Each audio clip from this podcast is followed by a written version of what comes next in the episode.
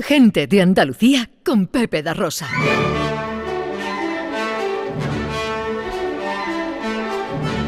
Producciones radioteatrales Gente de Andalucía presenta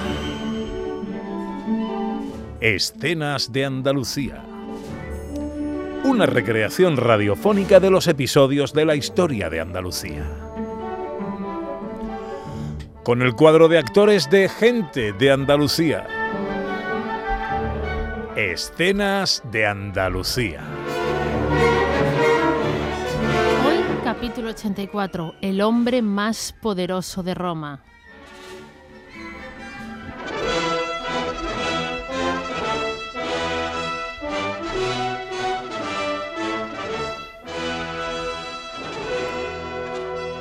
Es 17 de marzo del año 45 a.C.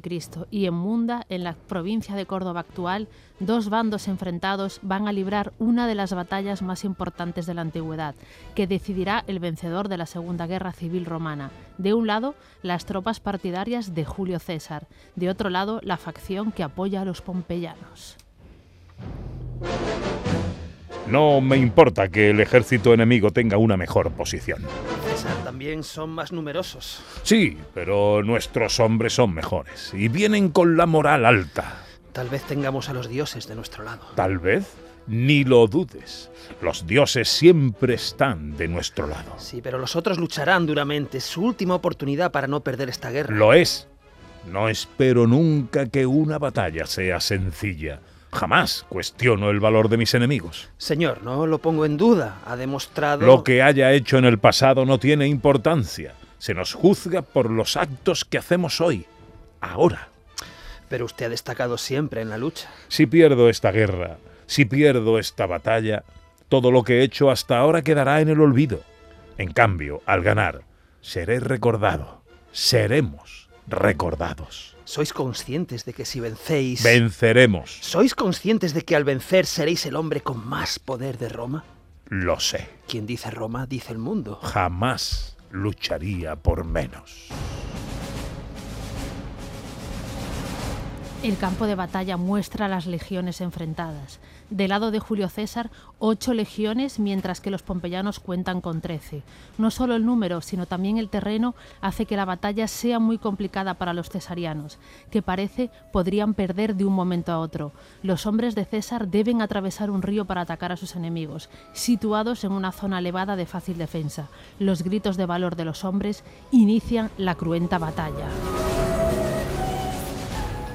Es una buena estrategia, señor. Es la mejor. Solo somos poderosos en caballería. Entonces, que ataquen la retaguardia. Así es. Da la orden. Yo iré a primera línea de batalla. Eh, Pero es un peligro, señor. Quiero que mis hombres me vean allí, a su lado. Eso les dará valor. La situación es complicada. Mandad a la Legión décima. Habíais dicho que los dioses estaban de nuestra parte. Y lo están. Julio César se adentra entre sus tropas y combate muy cerca de la línea enemiga. Mientras tanto, la caballería ataca la retaguardia del ejército pompeyano con una dureza inusitada. A menudo he combatido para conseguir la victoria, pero hoy, por primera vez, he luchado por mi vida. Ha sido una gran batalla. Y finalmente, los pompeyanos se han rendido. Y muchos han huido. Los dioses han querido darnos la victoria, pero no ha sido sin cobrar un alto precio por ello. Las guerras siempre tienen un alto coste, señor. El campo de batalla está plagado de cadáveres de hombres fuertes y valientes. Los enterraremos. No quiero que ni uno solo de mis hombres sea pasto de la carroña.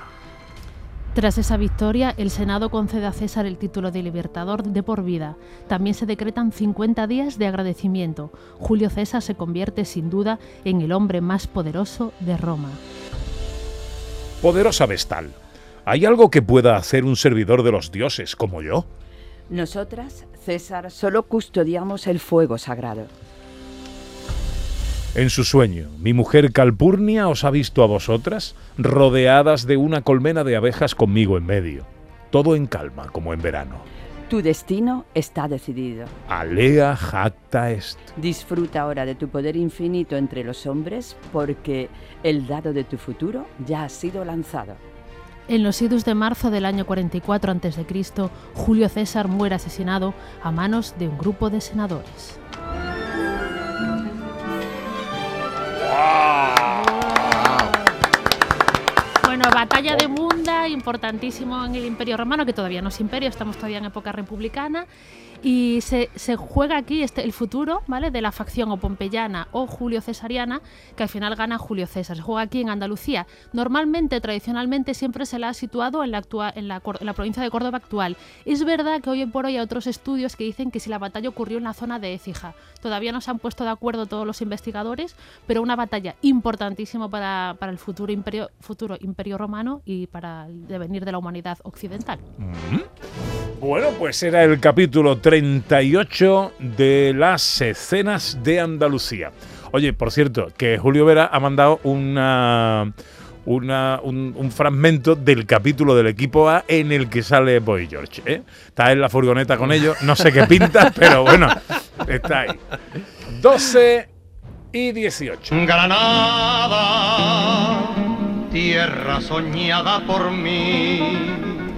Gente de Andalucía con Pepe da Rosa.